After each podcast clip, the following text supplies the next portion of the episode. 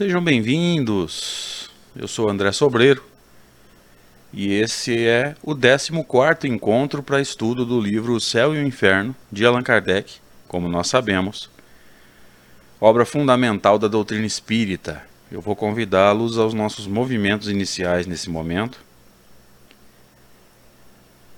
diminuindo um pouco da nossa percepção do mundo exterior, fechando os nossos olhos procurando focar o nosso interior, o espírito imortal nesse momento, deixando de lado as preocupações do dia, do fim de semana, sentindo a paz nos envolver, porque toda vez que a gente busca a transformação moral, com certeza a paz há de nos visitar. Caso alguém sinta alguma forma de desconforto, possivelmente pela aproximação de um irmão necessitado, controle-se. E vamos agradecer a Deus por essa oportunidade, por mais um fim de semana onde nos é dada a oportunidade de conversarmos sobre essa obra extraordinária de Kardec, que nos ajuda a entender a justiça de Deus. Amigo Jesus, amigos espirituais, muito obrigado por essa oportunidade, pelo amparo que não vai faltar durante todo esse encontro, pelos amigos que têm acompanhado, a quem nós agradecemos a cada um deles, e rogamos, Senhor, o amparo necessário para que o estudo não perca a seriedade, não perca o comentário desinteressado o comentário que não visa interesses pessoais, o comentário que não visa prejudicar ninguém e apenas esclarecer, primeiro, o facilitador e também aqueles que nos acompanham nos movimentos de instrução. Que nós sejamos instrumentos da tua bondade, Senhor, mesmo que instrumentos ainda falhos, espelhos embaçados, mas que a gente consiga, na medida das nossas forças, refletir o teu amor.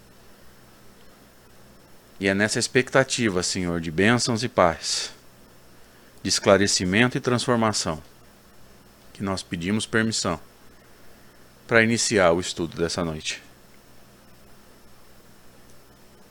Para iniciar mais esse estudo. Que assim seja. Graças a Deus. Vamos lá então, mais um encontro para estudar o Céu e o Inferno, obra de Allan Kardec. É, e como de costume, a gente vai estudar o último slide da, do encontro anterior, da semana anterior, para ir relembrando conceitos e ir conectando né, com o texto no, é, novamente, dividindo tela. É, no encontro anterior, Kardec encerra a passagem, encerra o trecho nos dizendo o seguinte: Uma teoria não pode ser aceita como verdadeira a não ser que é, é, com a condição de satisfazer a razão e de dar conta de todos os fatos que ela abarca. Olha só, primeiro satisfazer a razão. A gente vai perceber que Allan Kardec trabalha muito com esse conceito. Uma teoria, para ser transformada em verdade, para ser transformada em lei, ela precisa abarcar todos os fatos que ela se propõe a analisar, não é todos os fatos da vida. Tá? As leis físicas por exemplo, elas analisam as situações do plano físico, não queira analisar o plano espiritual com leis físicas e vice-versa. Então, para se tornar uma lei, para ser para que uma teoria seja aceita como verdade, primeiro, ela tem que satisfazer a razão, a lógica, o raciocínio, e é aqui que às vezes nós falhamos, porque a nossa razão, o nosso raciocínio, ele carece de lógica, ele carece de fundamentação científica, de fundamentação teórica. E é por isso que a gente vai ver muitas teorias sendo colocadas como verdadeiras quando na verdade não são.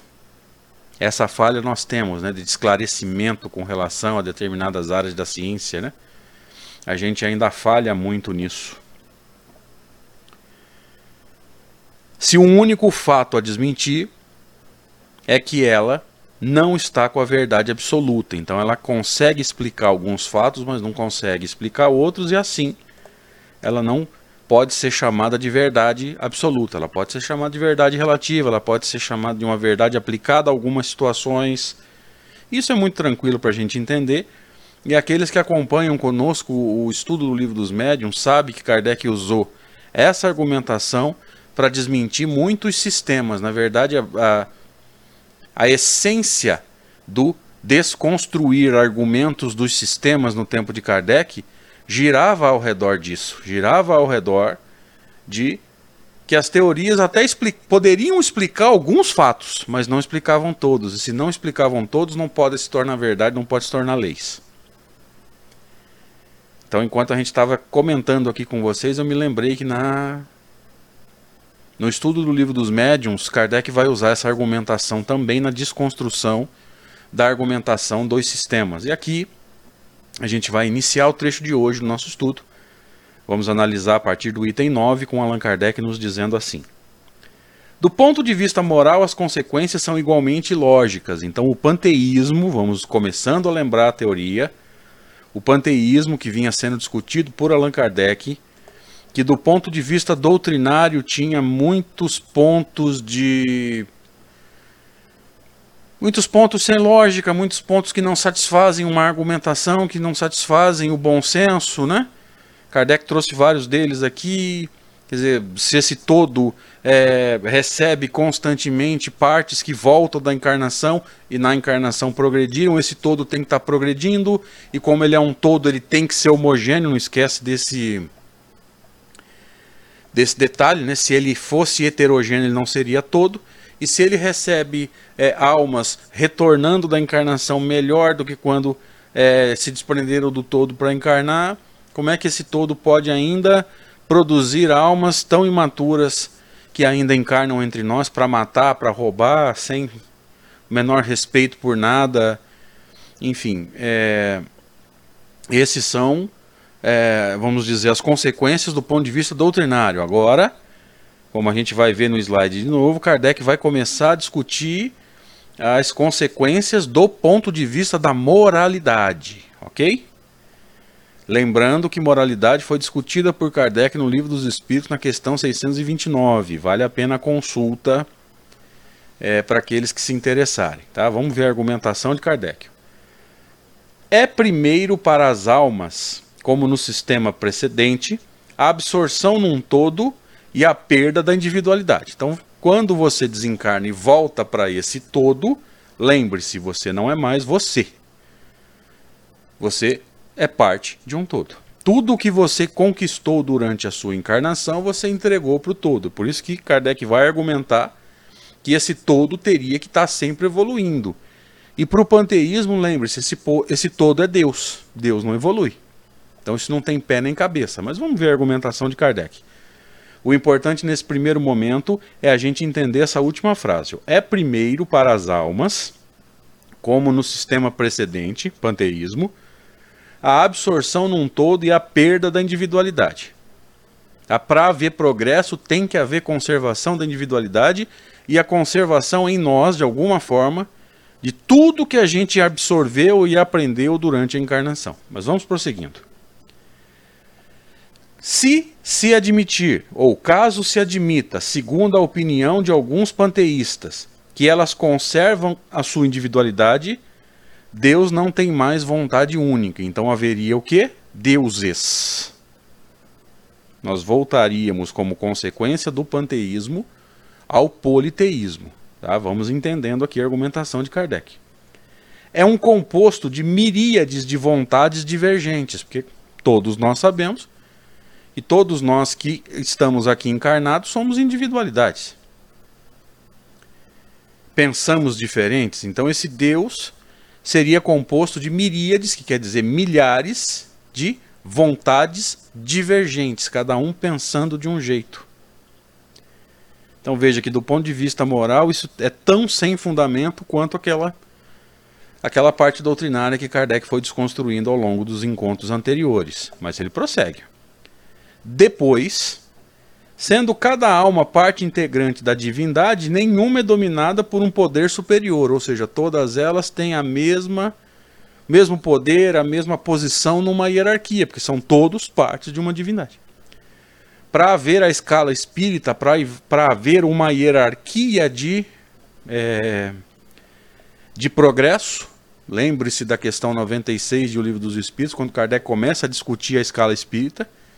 Os espíritos são todos iguais ou há entre eles alguma forma de hierarquia? São de diferentes ordens conforme o grau de perfeição que tenham atingido para que nós possamos estar posicionados em algum grau da escala espírita, de acordo com o grau de perfeição atingido, tem que haver conservação da individualidade, ok?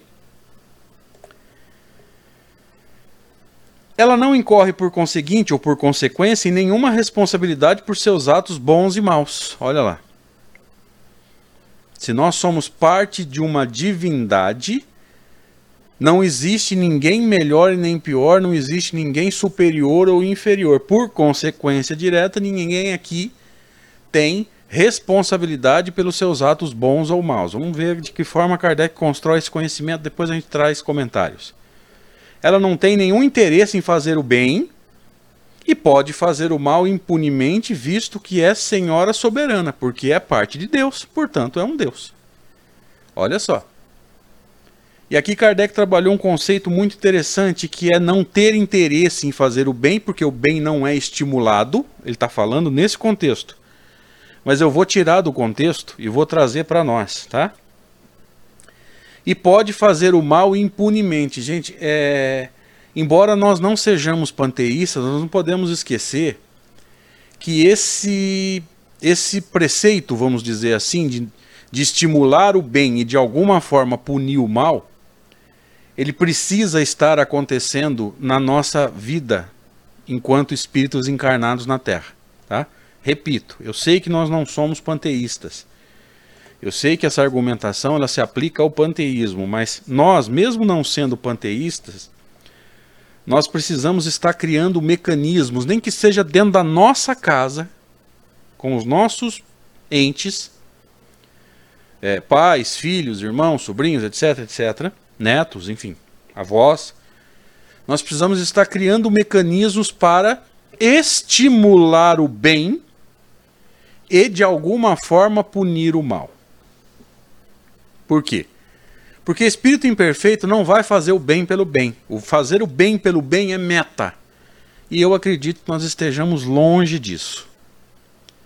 E o mal precisa ser de alguma forma punido. A pessoa tem que ter medo de alguma coisa, a pessoa tem que ter é, respeito por alguma coisa, acho que esse termo é até um pouco mais adequado antes que alguém pense que nós somos a favor da teologia do medo e nunca fomos e nem seremos, tá? Mas as pessoas precisam ter respeito por alguma coisa. E o bem tem que ser estimulado. O bem tem que ser fomentado.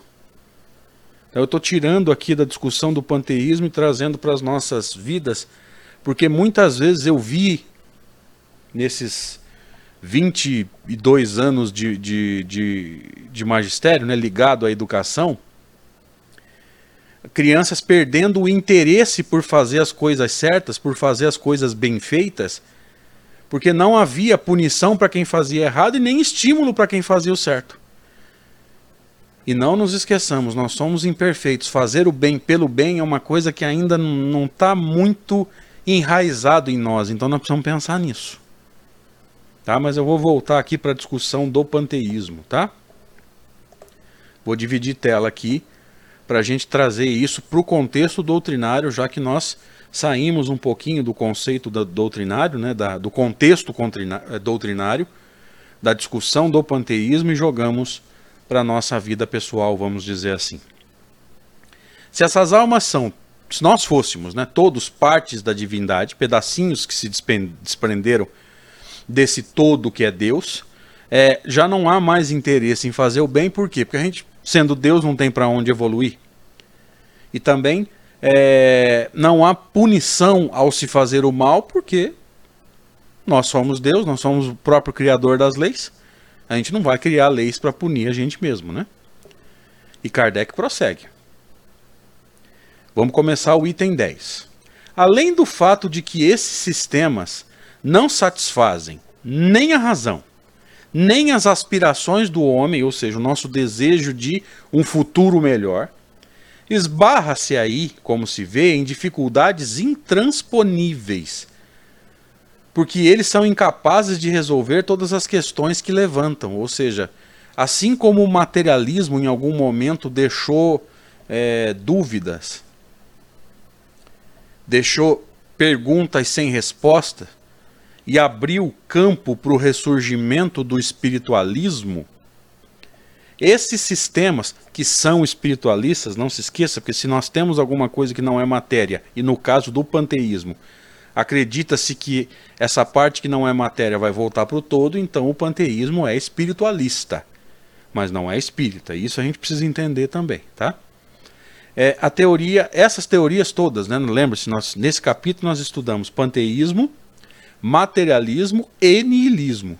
No mínimo essas três doutrinas. Ainda existe uma quarta, porque nós vimos que há uma pequena variação do panteísmo, né? Todos esses sistemas, vamos dizer assim, Kardec está chamando de sistemas, está lá na primeira linha do, do slide, não satisfazem nem a razão, que é a lógica, nem as aspirações do homem, você sabe. Eu também sei que a palavra homem aqui está no sentido humano, não no sentido masculino, ou seja, é o espírito encarnado, é o ser humano. Qual a principal aspiração do homem? Um futuro melhor, um futuro cada vez menos doloroso. Nenhuma delas satisfaz essa aspiração. Aí ele diz assim: esbarra-se aí, como se vê, em dificuldades intransponíveis, porque não há nenhuma argumentação que satisfaça a razão. Porque são incapazes de resolver todas as questões que levantam. Ou seja, a continuidade da vida, tudo bem. O espiritualismo envolve o panteísmo, ou seja, o panteísmo é espiritualista, mas se eu volto para o todo, eu deixo de ser eu. O materialismo é uma teoria tenebrosa, ou seja, quando meu corpo morrer não vai sobrar nada. Na verdade, para o materialista não deveria dizer meu corpo, deveria dizer eu morrer, porque para o materialista eu sou apenas um corpo. E o niilismo prega o nada, né? prega o desrespeito total à vida, qualquer crença, qualquer teoria que, que se use para é, nortear a continuidade da vida. Né? E Kardec prossegue. O homem tem então três alternativas. Aqui ele começa a fechar o raciocínio, porque aqui a gente começa a caminhar para o final do primeiro capítulo. O nada, materialismo. A absorção, panteísmo. Ou a individualidade da alma antes e depois da morte, que é o resultado das pesquisas de Kardec. Então aqui, já começando a fechar o raciocínio, Kardec vai trazer as três possibilidades ou três alternativas. E lembre-se, lembre-se que ele discutiu uma parte disso aqui no Evangelho segundo o Espiritismo. Vai falar do nada, vai falar da absorção, vai falar também de uma outra vertente que é a individualidade com fixação do destino, que é céu e inferno, ou a continuidade da vida, com individualidade. Aqui eu coloquei esse fator a mais que é discutido no Evangelho segundo o Espiritismo. Tá? Eu espero que isso não dê confusão entre os amigos que estão acompanhando o encontro número 14.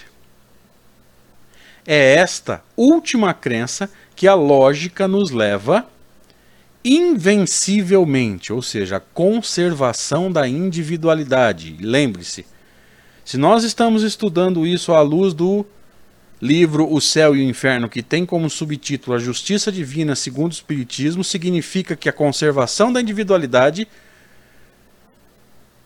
é a alternativa mais lógica de acordo com a justiça divina. Agora você está entendendo por que, que todo esse assunto está sendo discutido no primeiro capítulo do livro Céu e Inferno. E se é o primeiro capítulo, é fundamentação para todos os outros. Não esquece desse detalhe. Porque tanto o nada, que é materialismo ou niilismo, e a absorção, quanto que é o panteísmo, nenhum deles é de acordo com a justiça de Deus, porque para que, que eu vou me esforçar tanto se pode acabar a qualquer momento, tanto no materialismo, que acredita que em nós só tem matéria, quanto no panteísmo, que acredita que em nós existe alguma coisa que não é matéria, ou seja, uma alma ou um espírito, mas que volta para o todo de qualquer forma deixa de existir. A única teoria de acordo com a justiça de um Deus inteligência suprema é a conservação da individualidade, até para que a gente possa, na continuidade da vida, colher aquilo que a gente plantou durante a vida. Então essa bate com a justiça de Deus. E aqui a gente coloca no contexto da obra, né? Já que a obra se propõe a discutir justiça divina. É também ela que constitui o fundo de todas as religiões desde que o mundo existe. Aqui nós nos lembramos da definição que Allan Kardec dá ao espiritualismo no livro dos médiuns, se eu não estiver enganado. É... No vocabulário espírita, ele vai dizer que o espiritualismo é a base de todas as religiões. Então veja que todas as religiões acreditam na, no mínimo, no espiritualismo e na conservação da individualidade. Porque se eu ao desencarnar, ao morrer, eu vou para o inferno por causa dos meus erros, então há conservação da individualidade. Se eu vou para o céu por causa das minhas virtudes e das minhas bondades, há conservação da individualidade. Não é só a imortalidade, mas a conservação da individualidade. Para que eu possa colher o que eu mesmo plantei. Então veja que a conservação da individualidade é importantíssima, é um ponto fundamental da doutrina espírita.